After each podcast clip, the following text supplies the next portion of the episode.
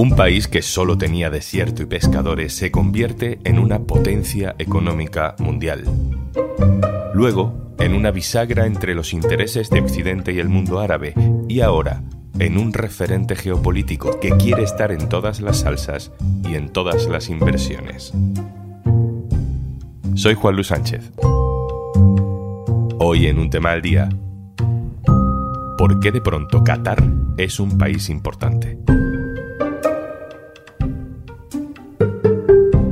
Una cosa antes de empezar. Ahora te regalamos un año de Podimo si te haces socio o socia del diario.es. Y además podrás escuchar un tema al día sin publicidad. Tienes todos los detalles en eldiario.es barra Podimo. Titular de esta semana. Qatar anuncia un acuerdo entre Israel y Hamas para la entrada de medicamentos en Gaza. Titular de hace un par de meses. Qatar anuncia una tregua de cuatro días entre Israel y Hamas. Otro titular. Qatar lidera el intercambio de presos palestinos y rehenes israelíes. Qatar, sede del Mundial de Fútbol. Qatar, principal accionista de Iberdrola. Qatar, de pronto, como país clave de la geopolítica. ¿Qué sabemos de Qatar? ¿Cómo ha llegado a convertirse en lo que es? Bueno, exactamente qué es. ¿Qué papel ocupa Qatar en un mundo donde Occidente ya no es el centro de todo? Hasta hace unas décadas Qatar era un país de pescadores, subsistía gracias a la venta de perlas. Hoy es la quinta economía mundial si medimos su nivel de riqueza. ¿Cómo ha pasado todo esto? Francesca Chicardi, hola. Hola Juanlo.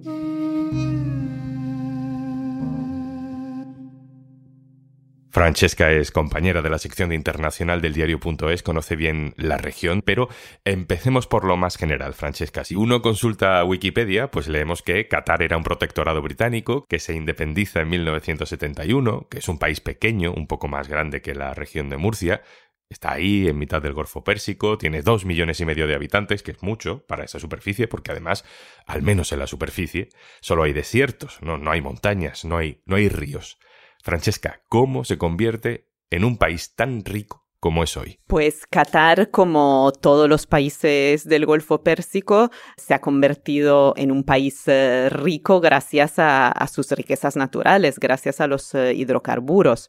Qatar tiene unas reservas enormes de gas natural y es uno de los principales exportadores a nivel mundial de gas natural licuado y eso le ha situado en un lugar importante a nivel internacional en los mercados energéticos y como socio estratégico para muchos países, eh, sobre todo a raíz de la mm, eh, guerra de Ucrania, cuando Occidente impuso sanciones a Rusia y por tanto los países occidentales dejaron de importar gas ruso, pues eh, empezaron a importar más gas de Qatar y Qatar se ofreció de alguna forma llenar ese hueco dejado por Rusia, aunque evidentemente Qatar no puede sustituir a Rusia, pero esto hizo que tuviera más importancia y fuera un socio todavía más estratégico. Siempre se escucha hablar de el emir de Qatar como gran referente político. ¿Qué tipo de gobierno hay en Qatar?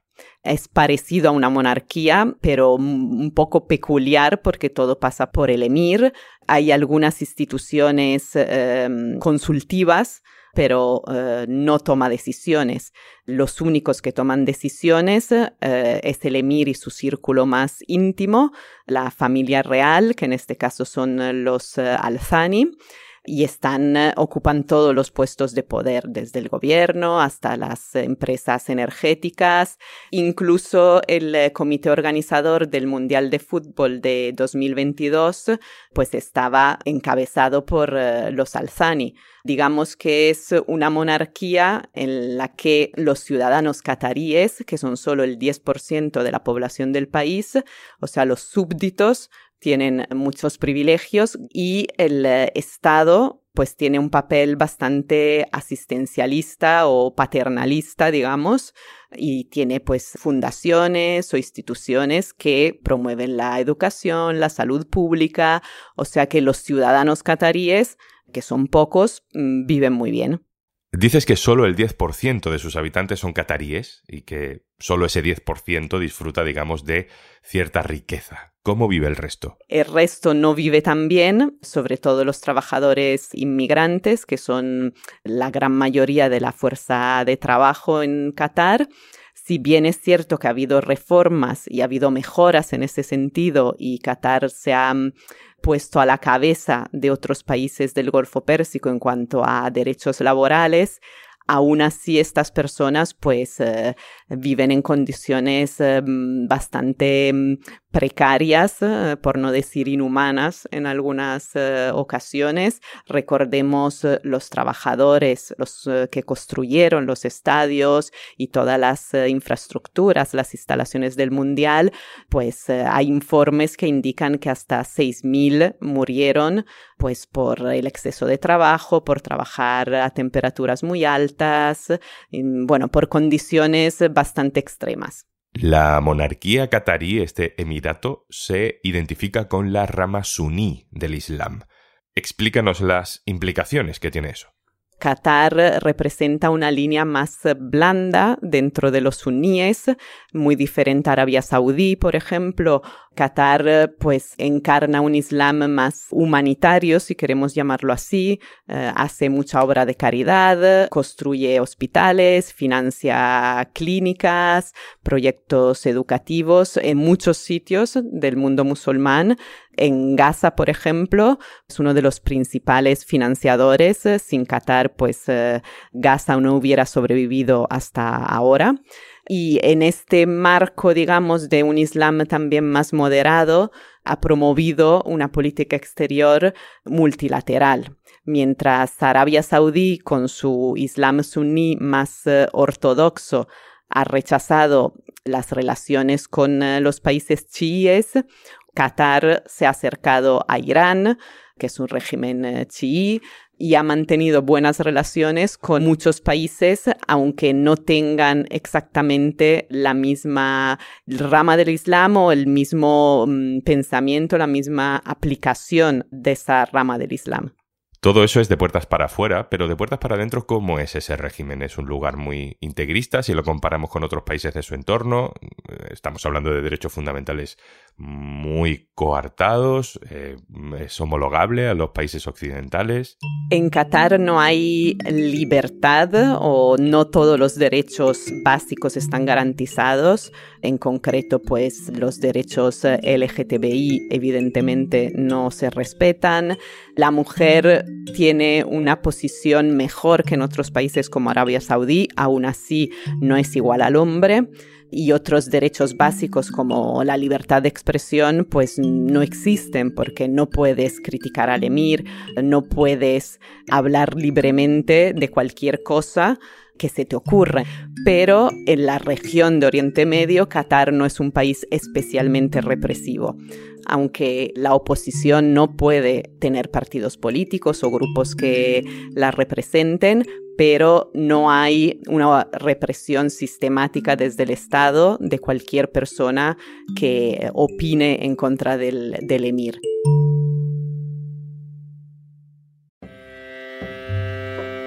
Al margen de esa exportación de gas y, de que ha aprovechado bien la guerra de Rusia en Ucrania, como nos has explicado, para, para posicionarse en la venta de gas a Europa, Qatar también, antes de todo eso, había ido ganando protagonismo en la escena internacional por otras vías. El Mundial de Fútbol es eh, un ejemplo muy claro de esa influencia y de cómo Qatar ha comprado un poco el blanqueamiento de, de su imagen. ¿Qué otras estrategias han seguido?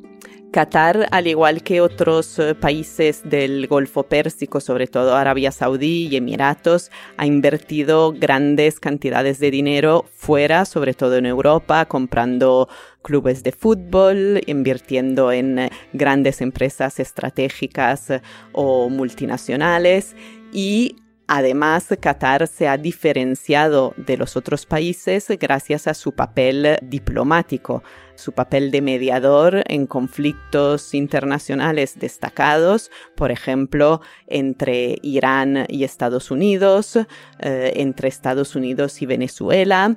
Digamos que Qatar ha sido un poco el, el canal a través del cual Estados Unidos ha hablado con los países con los que no mantiene relaciones, los países considerados enemigos, entre comillas, Incluso el acuerdo que Estados Unidos firmó con los talibanes se firmó en Doha. Y esto también ha sido posible gracias eh, al canal de televisión Al Jazeera, que si bien hace 15 em, años solo era conocido en el mundo árabe, poco a poco ha ido ganando peso más allá del mundo árabe, que ha influido en cómo el mundo percibe Qatar. En términos políticos, ¿cómo consigue Qatar ganarse la confianza de los antagonistas? ¿Cómo se presenta siendo un país árabe mm, como intermediario, por ejemplo, ¿no? en el caso de Gaza? Y sobre todo, ¿por qué quiere jugar ese papel?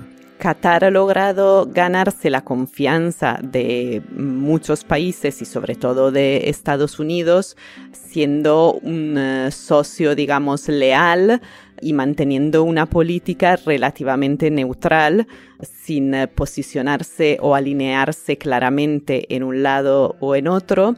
Por ejemplo, nunca ha tenido una política agresiva con Irán como si la ha tenido Arabia Saudí. Y al mismo tiempo pues ha ofrecido garantías a Occidente de que es un país eh, moderado, de que eh, promueve un Islam más eh, moderado y al mismo tiempo también tiene muy buenas relaciones con grupos islamistas como Hamas y eso no quita que pueda ser mediador entre los palestinos y los israelíes y que los israelíes también lo consideren un mediador fiable. Y también su posición geográfica pues eh, ha ayudado el hecho también de que tenga una compañía aérea muy importante ha hecho que se convierta en un punto de paso de mucha gente y que sea fácil, por ejemplo, que desde Irán y desde mm, la otra punta del mundo vayan a Doha para hablar de paz o para hablar de otros asuntos que han hecho que Qatar destaque como pues un promotor del entendimiento y del diálogo.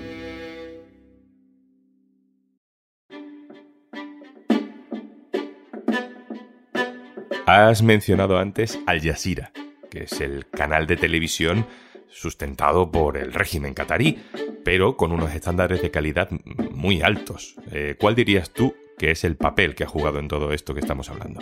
Pues Al Jazeera cuando nació fue revolucionaria porque fue la primera cadena árabe por satélite, no pública o no oficial como las otras, que todos los países árabes tienen sus cadenas oficiales que siguen una línea muy oficialista. Y Al Jazeera consiguió ser una televisión privada sin serlo, porque Al Jazeera eh, es propiedad del Estado catarí como todo en Qatar, pero aún así puede mantener una línea editorial relativamente independiente, hacer un periodismo de calidad y eso no se había visto antes en el mundo árabe y se convirtió en un canal muy influyente en el mundo árabe, jugó un papel fundamental en las primaveras árabes y a partir de ahí también empezó a expandirse fuera del mundo árabe. Su línea editorial se centra mucho en dar voz a los que no tienen voz pues desde los palestinos hasta los musulmanes rohingya, hasta los pueblos de África en situaciones de conflicto. Francesca, tú conoces bien esa zona del mundo tan importante de la que sabemos poco, de la que deberíamos saber más, de la que casi por obligación vamos a tener que aprender mucho en pocos años. ¿Qué aprendizaje se puede sacar de la evolución que ha seguido Qatar como pista para el futuro? Yo creo que el caso de Qatar es un caso peculiar y probablemente ha sabido posicionarse de una forma privilegiada y destacar por encima de otros eh, vecinos gracias a, jugar con inteligencia y a no posicionarse claramente ni en un bando ni en otro. Y ha sabido jugar entre los equilibrios de la región que son muy delicados y complicados también, ¿no? No todo el mundo sabe posicionarse en ese juego de, equilibrios y de poder y Qatar lo ha hecho muy bien, eh, el actual emir lo hace muy bien y su padre eh, fue un poco el que fundó esta política y también lo hacía muy bien. Francesca Chicardi, compañera de la sección internacional del diario.es, muchas gracias. Gracias a ti. Y antes de marcharnos... Ahora, si te haces socio del diario.es, tienes un año gratis de Podimo. Pero esa no es la única ventaja. Además de escuchar un tema al día sin publicidad, también tendrás acceso ilimitado a todos los contenidos del diario.es. Recibirás cada sábado el boletín personal de Ignacio Escolar con las claves de la actualidad, podrás ver antes que nadie la portada del día siguiente y asistir a los directos de un tema al día, exclusivos para socias y socios que se graban en la redacción del diario.es en Madrid. Entra en eldiario.es barra Podimo, hazte socio o socia del diario.es y recuerda, también te llevas gratis un año de Podimo. Esto es un tema al día, el podcast del diario.es. Si te gusta lo que hacemos, necesitamos tu apoyo. Hazte socio, hazte socia del diario.es en el diario.es barra socio. El podcast lo producen Carmen Ibáñez, Marcos García Santonja e Izaskun Pérez. El montaje es de Pedro Nogales. Yo soy Juan Luis Sánchez. Mañana, otro tema.